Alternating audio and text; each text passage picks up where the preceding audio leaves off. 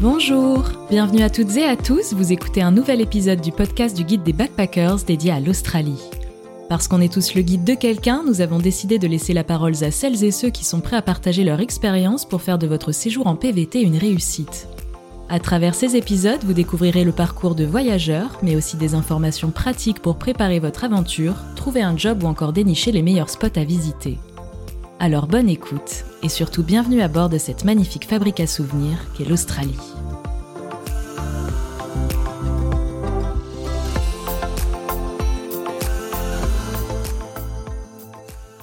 Hello à tous, de retour pour un nouveau podcast pour euh, Australie Guide des Backpackers. Je suis en compagnie de Sébastien, Sébastien, Séba...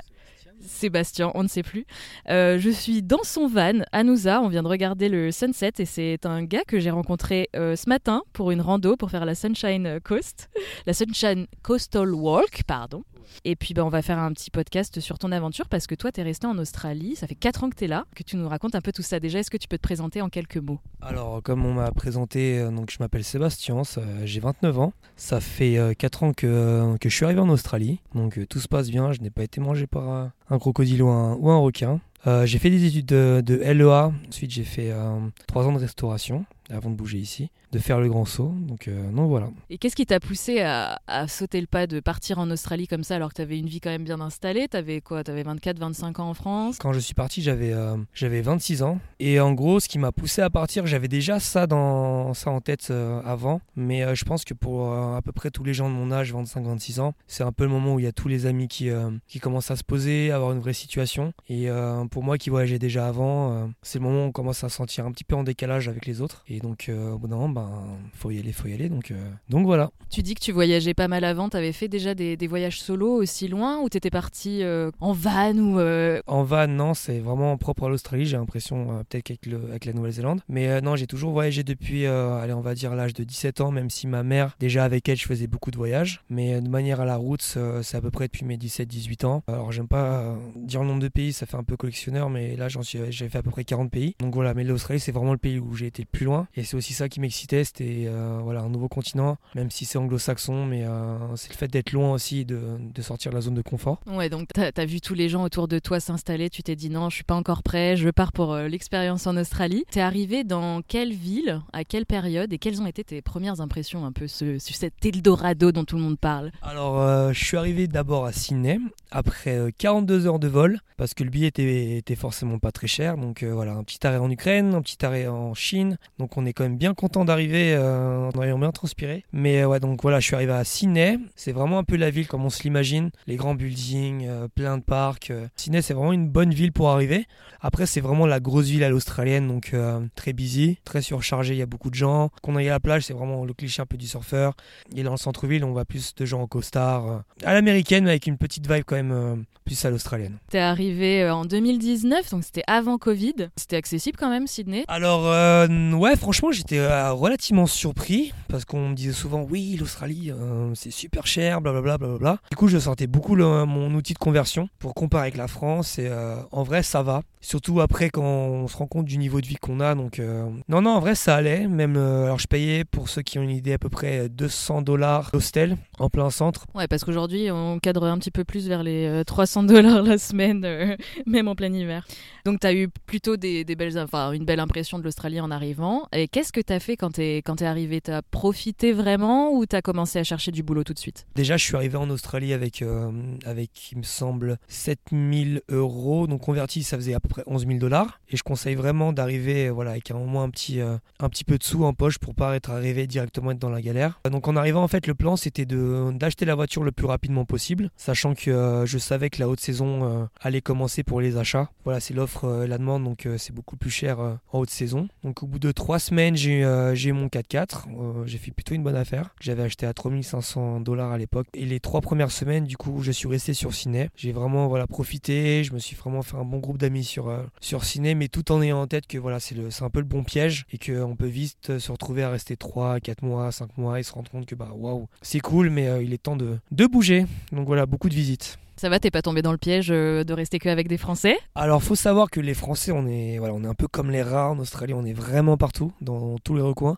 Donc, euh, c'est un peu difficile de, euh, de ne pas traîner, en tout cas avec un minimum de Français. Donc, honnêtement, oui, j'avais un, groupe de Français en arrivant, pas par choix, mais par, par rencontre, même s'il y avait quand même pas mal d'Italiens, quelques Allemands, mais la base était quand même française. C'était vraiment, vraiment super cool. Et ton but en Australie, c'était surtout de travailler, voyager ou faire un peu la balance des deux? Disons que moi, mes priorités dans la vie, c'est plutôt le voyage. Après, si on peut avoir l'argent, le, travail avec, c'est parfait. Donc le but, c'était vraiment la, découverte de l'Australie en, premier plan, pas forcément faire de l'argent. Honnêtement, je pense que je me suis vraiment rendu compte de l'argent qu'on peut se faire avec le temps ici. Donc euh, non, non, ça a vraiment été le voyage de base. Et euh, même encore aujourd'hui, après 4 ans, euh, c'est un peu toujours le cas. Pour voyager, il faut quand même travailler un petit peu de temps en temps.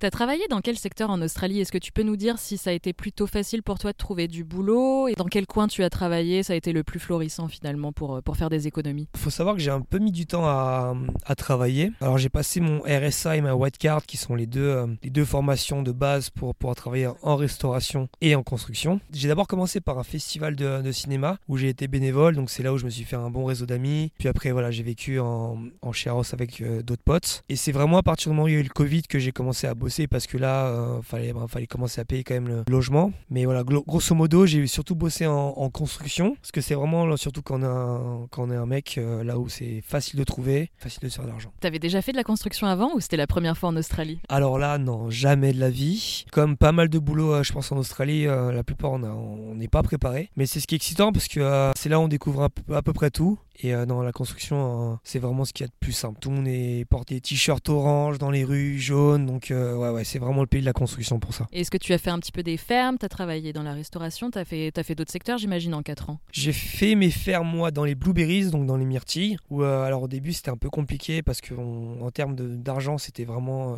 vraiment nul parce qu'on était payé au rendement et que c'était vraiment des toutes petites myrtilles. Après, le, cadre était vraiment bien, bien logé, personne formidable. Et, et après, j'ai fait un petit peu de restauration dans, vers Darwin. C'est surtout quand il y avait l'événementiel que ça m'est arrivé de faire un petit peu de, de restauration. J'ai fait euh, à Darwin aussi, j'ai fait une usine de briques. Mais non, sinon c'était euh, beaucoup de construction. Là, on peut souvent avoir des salaires à à peu près 32 l'heure minimum. Donc c'est vraiment, euh, c'est vraiment parmi ce qui paye le mieux et le plus facile à trouver. Et globalement, tes expériences ces cinq dernières années se sont bien passées ou tu as eu quelques histoires, quelques histoires un petit peu dark à nous raconter? Alors vis à -vis de mes employeurs, ça a été. À Melbourne, j'ai fait un travail de déménageur. C'est ce qui s'appelle removal, mais là, c'était plutôt enlever les ordures chez les gens, tout ce qu'ils voulaient pas. Et mon patron était vraiment fou. Enfin, c'était un peu un mafieux, je vous avoue, mais euh, mais du coup, ça s'est mal passé à la fin parce qu'en gros, il, a essayé de trouver un prétexte et j'étais pas le seul pour ne pas avoir nous payer euh, sur la fin. Donc ça, c'était un peu compliqué et surtout qu'il nous parlait mal et euh, j'ai un peu du mal à accepter ça. Donc, euh, donc j'étais un peu sur la défensive. Mais, mais voilà, après, en termes de. Sinon, en ferme ou quoi, j'ai jamais eu de problème. En construction non plus. Mais là aussi, j'ai un conseil à donner c'est faites attention avec qui vous vous engagez parce que les Australiens, ils sont très, voilà, très à la cool. Donc ils peuvent vous dire que voilà, il y, a du, travail ou qu'ils vont, qu'ils vont vous donner une réponse sous X et au final ils oublient ou euh, vous arrivez sur place après avoir fait beaucoup de routes et il n'y a pas, il n'y a rien en fait. Donc, euh, Et à mon époque aussi, quand vous étiez en ferme, il y avait les, ce qu'on appelle les contracteurs, donc les gens par qui vous passez pour vous trouver du travail ou une auberge. Ça faut faire attention aussi, bien vérifier vos, sources. Ouais, c'est vrai qu'ils ont tendance. Moi j'avais rencontré un gars à Sydney qui, euh, qui était un peu en galère parce qu'il devait faire ses 88 jours, un peu comme tout le monde. Et ils l'ont appelé en lui disant bah, C'est bon, il y a du boulot à Bundaberg, t'as ton hostel, machin. C'était genre 250 dollars la semaine en plus. Et en fait, pendant un mois, il a pas trouvé de boulot, quoi. Donc c'est vrai que t'entends ce genre d'histoire en ferme, ça fait un peu peur. Euh, mais toi, t'as pas eu trop de, nouvelles, de mauvaises expériences en ferme, c'est cool. C'est rare à entendre. Et euh, ça s'est passé comment pendant le Covid euh, Parce que du coup, toi, t'es resté ici? En Australie, c'était vraiment la folie au début. Enfin, tout le monde était un peu en état d'urgence. Qu'est-ce que je fais? Est-ce que je rentre en France? Moi, c'était pas le plan parce que quand c'était à peu près six mois, je crois, après mon arrivée, et je me voyais pas déjà rentrer en France, repayer un billet d'avion. Ou à ce moment-là, c'était vraiment compliqué parce que tout le monde se jetait dessus. Donc le prix des billets était à quoi Des fois 4000 dollars euh, des fois, les compagnies n'étaient même pas sûres de voler, donc je dis ça sert à rien de mettre toutes mes économies dans un billet pour retourner à la vie que j'avais avant en pire. Donc euh, non, non, je suis resté. Alors les deux premiers mois étaient assez tranquilles. J'étais à Melbourne, mais j'étais à 100 là, donc déjà à ce moment-là, c'était quand même relativement cool. Et en fait, il y a un moment, il y a une espèce de, petit trou où euh, il, n'y avait plus de lockdown. Et là, c'est là où j'ai profité en fait pour faire mes fermes. Et à partir de là, en fait, selon d'un état à l'autre, les restrictions n'étaient pas du tout les mêmes. Et moi, j'étais dans le Queensland au moment de faire mes fermes, et ça s'est très bien passé. Voilà, après le travail travail, on allait à la plage, donc très bien. Les seuls trucs, c'est que à ce moment-là, on pouvait pas sortir faire la fête, pas aller dans les bars, ce genre de choses, mais on était quand même assez libre. Et sur la seconde partie, disons du, Covid, très très bien, facile de trouver du travail. Tant que les frontières étaient ouvertes, c'était très facile de circuler. Honnêtement, j'ai on a un peu vécu notre meilleure vie, ceux qui étaient là durant le Covid, et pas à Melbourne ou Sydney, parce qu'on pouvait aller vraiment partout, trouver du travail partout. Donc, non, dans le Covid, c'était un peu euh, période dorée de, du backpacker euh, durant ces quatre dernières années. C'est vrai que c'est marrant parce que nous, euh, en France, on a tous un très mauvais souvenir du Covid et toutes les personnes que j'ai rencontrées en Australie qui y étaient pendant, ils ont dit mais c'était en fait le meilleur moment comparé à aujourd'hui et puis l'explosion des prix aussi. Et puis on va parler surtout voyage parce que c'est quand même ce que tu préfères. Donc ça fait quatre ans que tu es là. Qu'est-ce que tu as fait de l'Australie? J'espère que tu as fait le tour. Alors, euh, l'Australie, vous voyez la map? Eh ben, j'ai à peu près tout fait, vraiment tout fait. Alors là, à l'heure où je vous parle, il me reste Moreton Island, qui est une île juste à côté de Brisbane euh, à faire, mais sinon, j'ai vraiment, euh, vraiment quadrillé. Après, je suis plutôt du genre à, beaucoup prendre mon temps, donc c'est pour ça aussi que j'ai fait énormément de choses. Mais 4 ans, c'est pas non plus trop si on veut bien faire les choses et travailler aussi, parce que forcément, il faut de l'argent. Alors j'ai toujours euh, bougé avec mon 4x4 que j'avais. Il faut savoir que j'en ai trois, hein, donc euh, ceux qui ont eu des problèmes de voiture en Australie, euh, on est ensemble.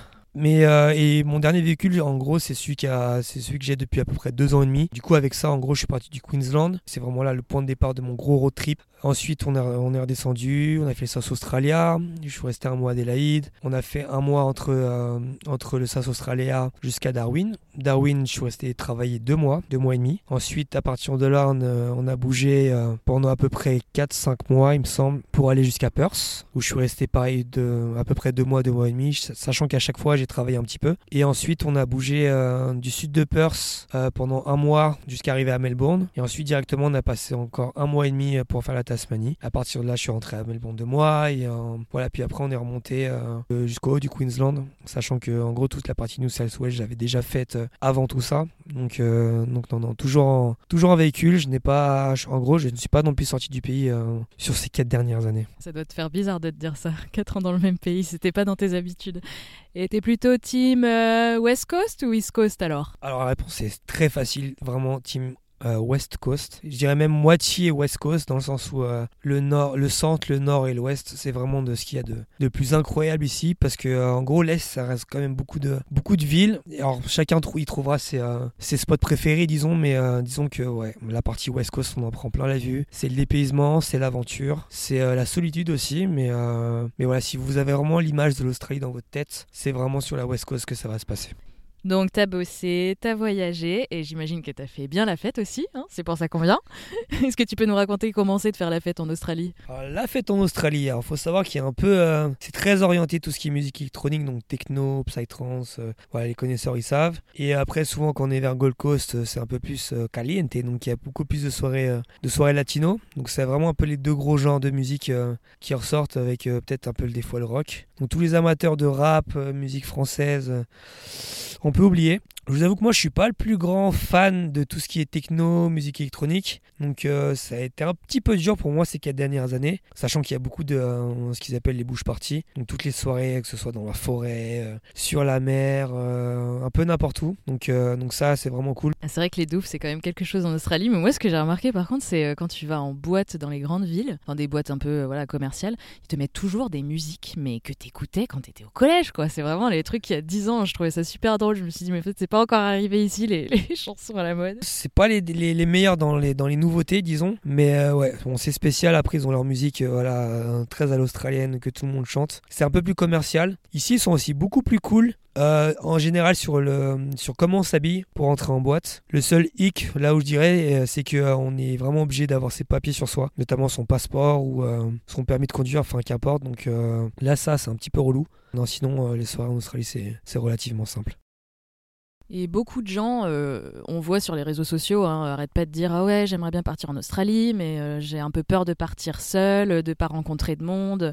Est-ce que tu as ressenti ça toi aussi, ou ça a été super simple de rencontrer des gens? Alors disons que euh, je pense que je partais déjà avec un, avec un petit bagage dans le sens où j'avais déjà voyagé avant et que je maîtrisais déjà, enfin je maîtrise l'espagnol du côté de ma mère et l'anglais j'avais déjà une base vu que j'avais déjà aussi voyagé et fait mes études. Mais faut, je pense qu'il faut vraiment pas avoir peur parce que ce sera la meilleure expérience de votre vie. Pour ceux qui sont partis, euh, je pense qu'on est tous d'accord que si c'était à refaire, on le referait dix fois. Et même avant moi de partir en Australie, j'avais jamais entendu un mauvais retour. Après, il faut savoir que voilà, selon votre niveau, va falloir aussi, ça va vous pousser aussi à aller vers les gens qu'on soit un peu timide et que même si des fois euh, voilà on se sent un petit peu euh, un peu seul ou quoi faut, faut vraiment persévérer. C'est rare que ça arrive mais ça peut arriver à certains. Et euh, même si on peut avoir un, mauvais moment moi ça m'est arrivé plusieurs fois d'avoir des hauts et des bas. Il y a toujours un moment où ça va repartir et ça va repartir bien. Donc non non n'hésitez pas à partir à l'aventure. Ce sera le meilleur choix de votre vie. Et puis c'est vrai que bon l'Australie c'est quand même assez simple de rencontrer des gens. Il y a tellement de backpackers sur place on n'est jamais vraiment tout seul.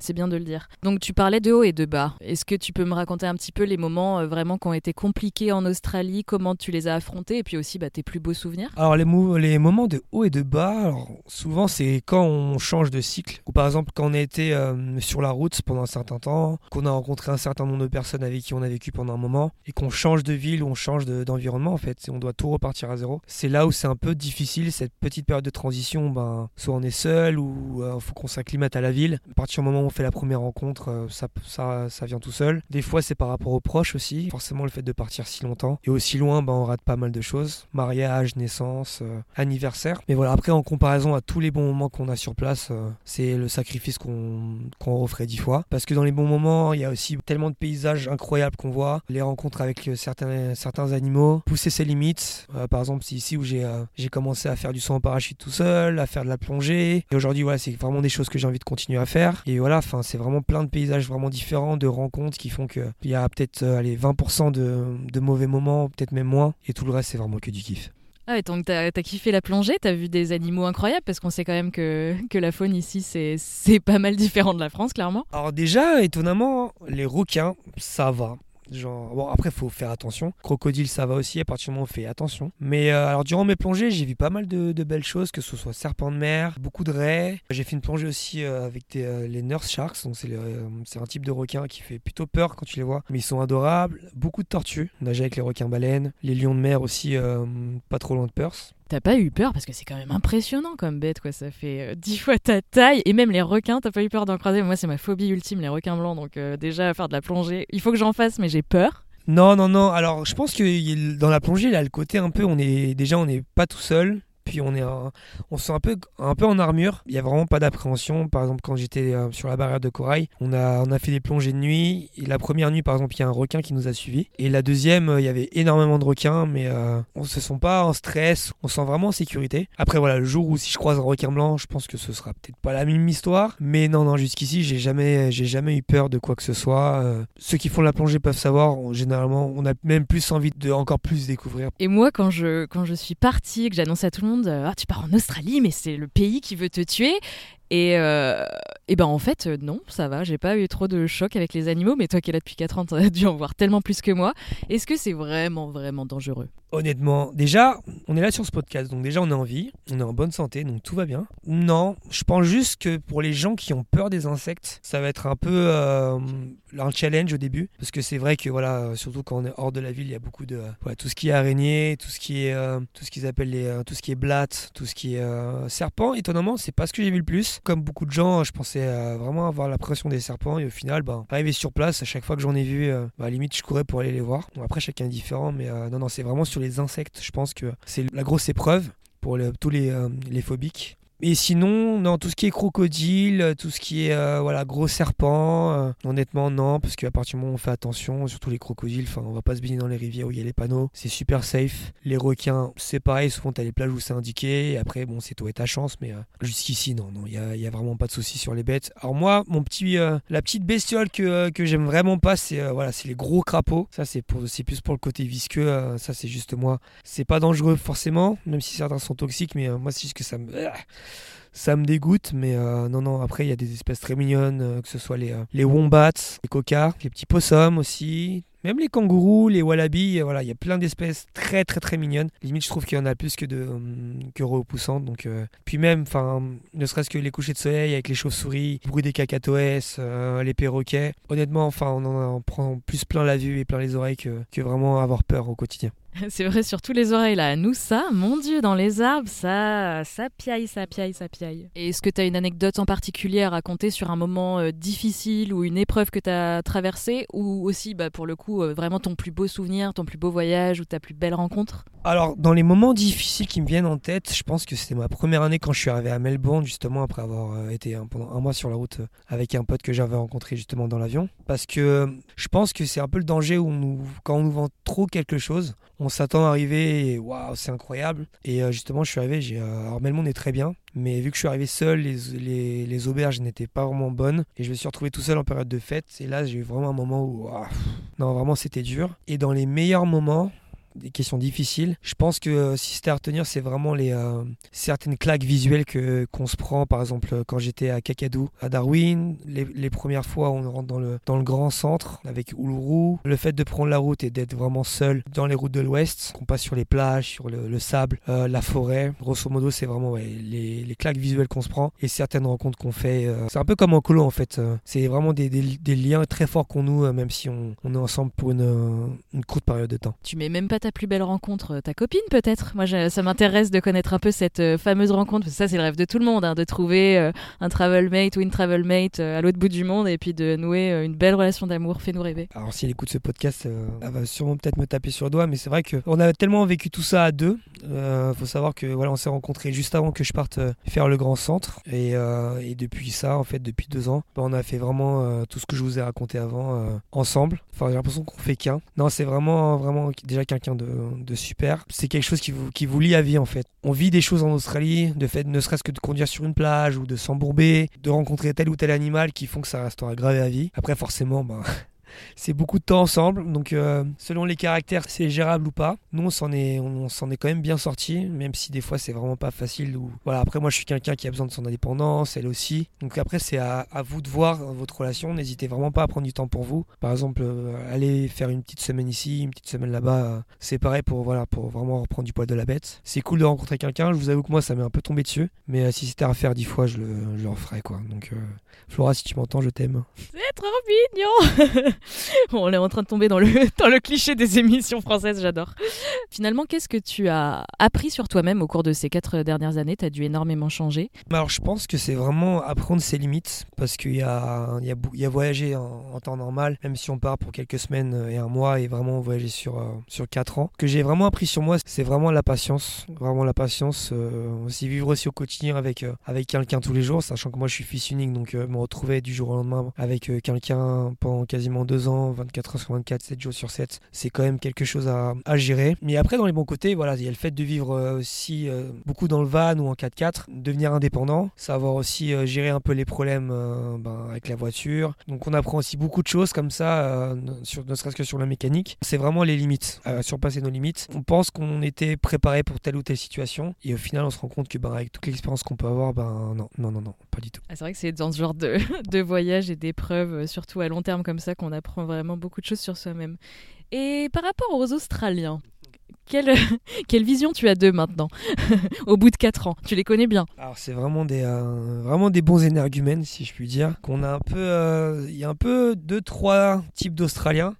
Il y a vraiment les Australiens de la campagne, euh, vraiment voilà, vraiment les mecs du bush un peu, bon on va tomber dans le cliché, mais un petit peu beauf, souvent avec du mulet.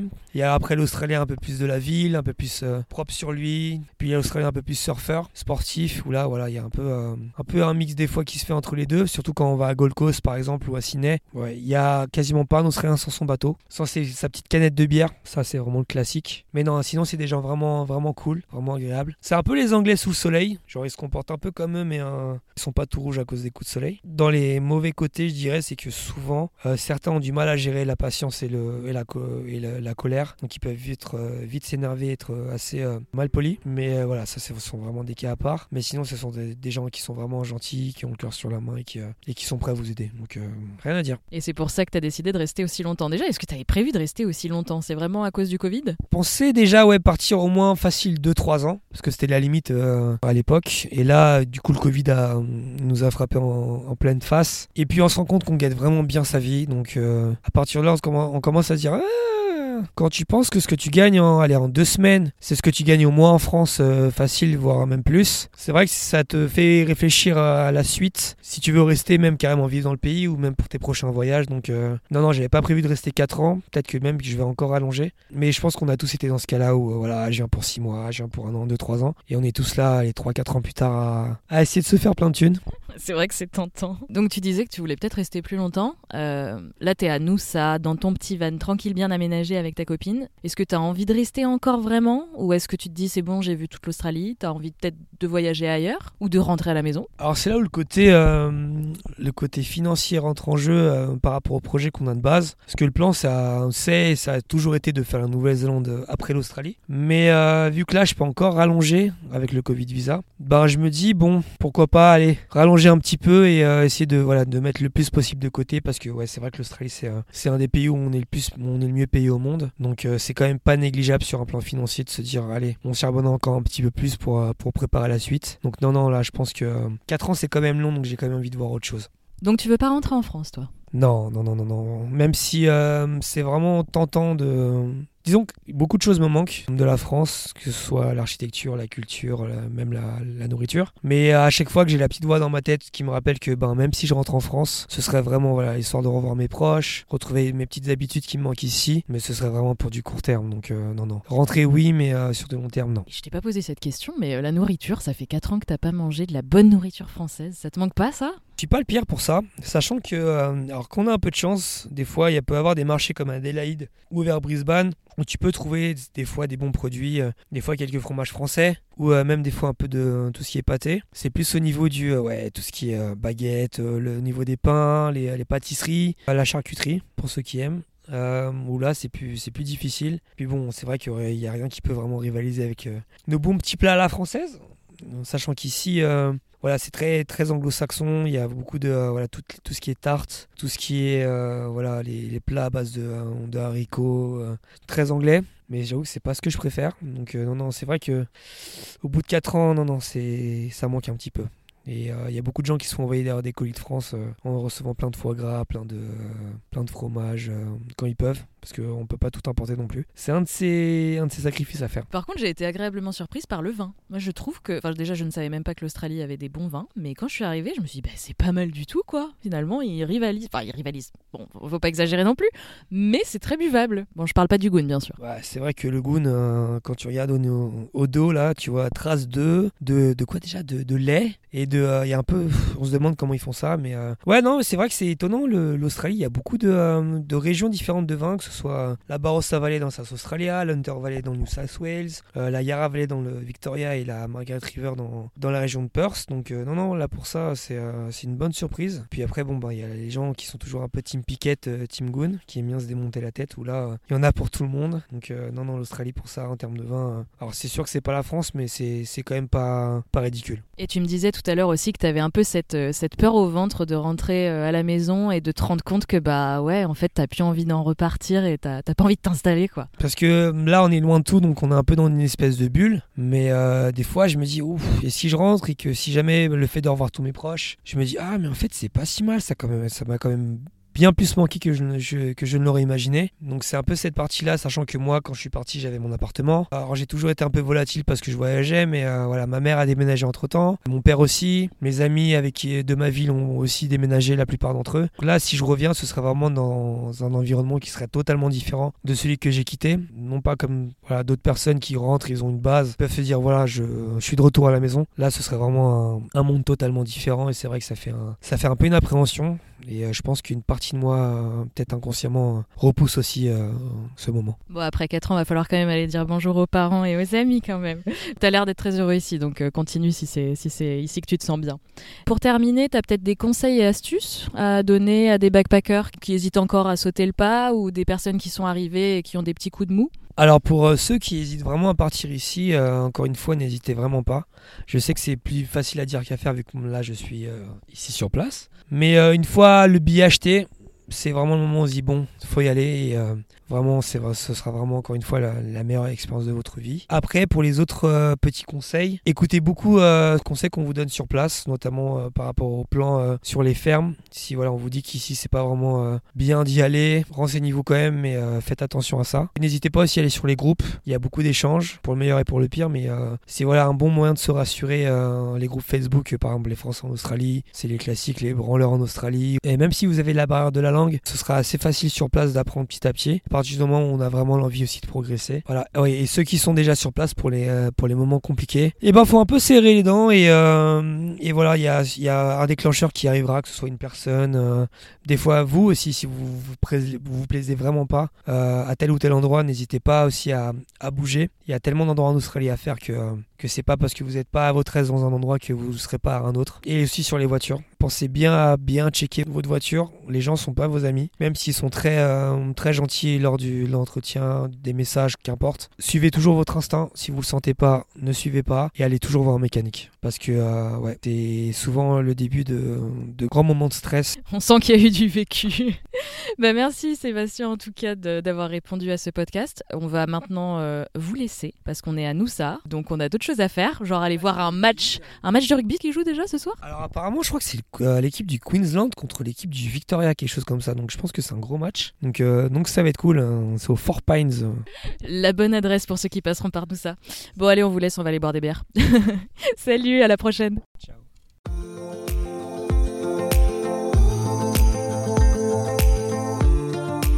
Vous venez d'écouter un nouvel épisode du podcast du guide des backpackers dédié à l'Australie. N'oubliez pas que vous pouvez télécharger gratuitement notre e-book sur le site australie-guidebackpackers.com, le guide ultime pour travailler et voyager en Australie. À très vite!